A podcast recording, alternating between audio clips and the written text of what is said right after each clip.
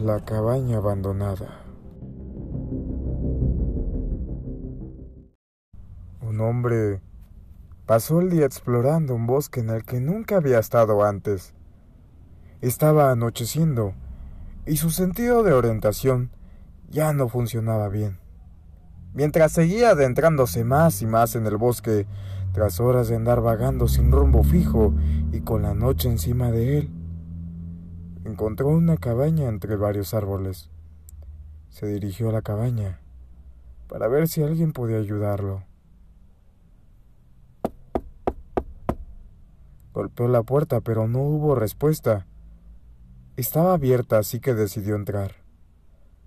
No había mucho adentro, solamente una cama, y sintiéndose cansado, pensó que lo mejor sería dormir, y si alguien venía le explicaría su historia. Mientras intentaba dormir, notó muchas pinturas raras en el interior de la cabaña, de rostros deformados con ojos rojos, y todos parecían estar mirándole. Sintiéndose incómodo, trató de ignorarlos, cerró los ojos y se durmió.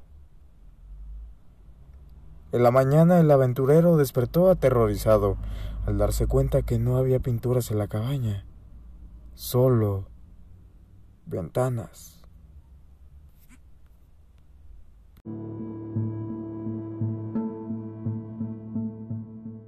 esa sombra negra.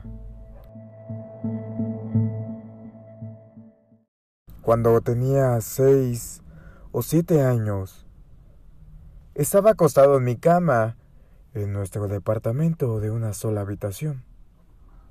Mi mamá estaba en el baño, mi hermanita dormía al lado mío y mi papá se había ido a trabajar por la noche.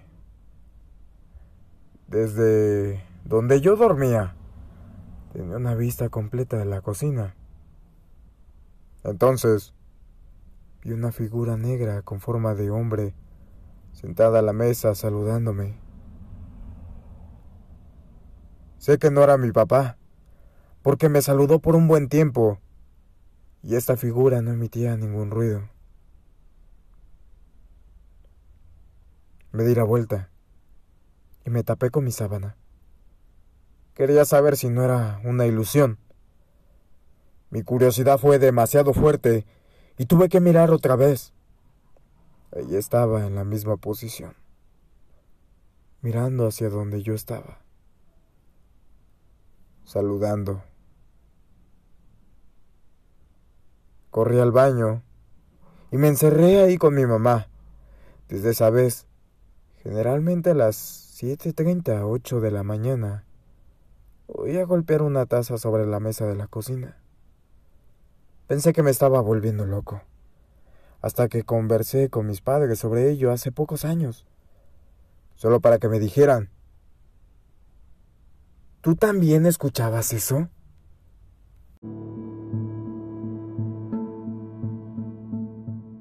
La horrible cosa del maizal con los nervios de punta. Avanzaba entre los maizales. En momentos se detenía y caminaba hacia atrás, invadido de un pavor aberrante. Pues a unos cuantos metros, enormes tentáculos revolteaban, chorreando un líquido verdoso por las ventosas. Había escuchado antes de animales extraños que se estaban descubriendo alrededor del mundo. Pero la sustancia brillante que expedía era de un color que jamás había visto en su vida. Ni las mejores lámparas de aceite de la época iluminaban el prado como eso lo hacía. Por un momento sintió que la tierra iba a tragárselo, pues vibraba más que al estar cerca del paso de un tren. Casi pudo jurar que el fango bajo sus pies palpitaban al ritmo de los latidos de la bestia, que chillaban tan solo unos pasos delante de él. Convencido estaba de que se acercaba a su muerte. Tal vez sería devorado, o si corría por suerte, simplemente aplastado por aquel maligno ente.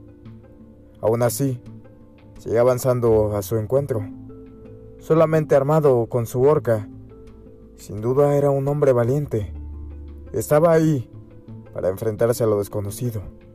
Y lo haría mil veces si fuese necesario. Todo para proteger a su familia. Solo era necesario mover las últimas hojas para quedar frente a la extraña criatura.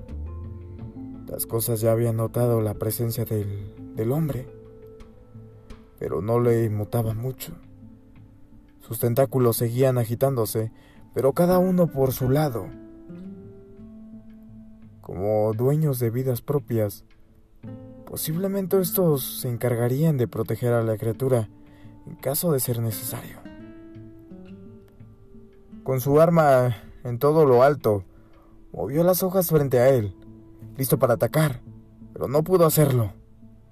La tierra voz del del más allá de pequeños de sus hijos diciendo Papi, ¿qué es eso? Le obligó a darse la vuelta y al ver al niñito justo un paso detrás de él, se arrojó para proteger su cuerpo. Antes que lo alcanzara uno de los tentáculos, sus fuerzas fueron suficientes. La horrible cosa del maizal tomó al hombre como bocadillo para degustarlo en presencia de su inocente hijo.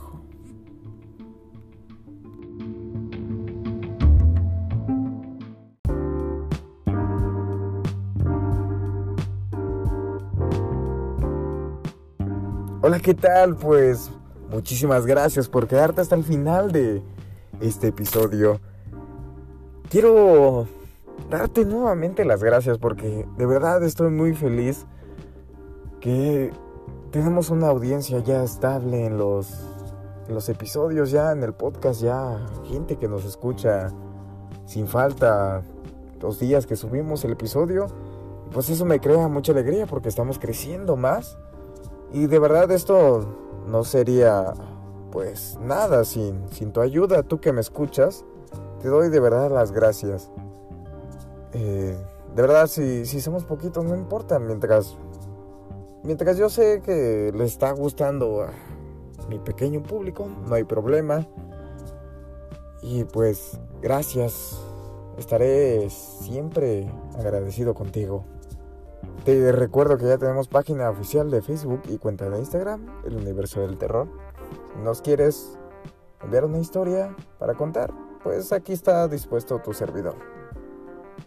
Te recuerdo, mi nombre es Mario Coronel y nos estaríamos viendo el día viernes con un nuevo capítulo. Que tengas una excelente noche. Hasta luego.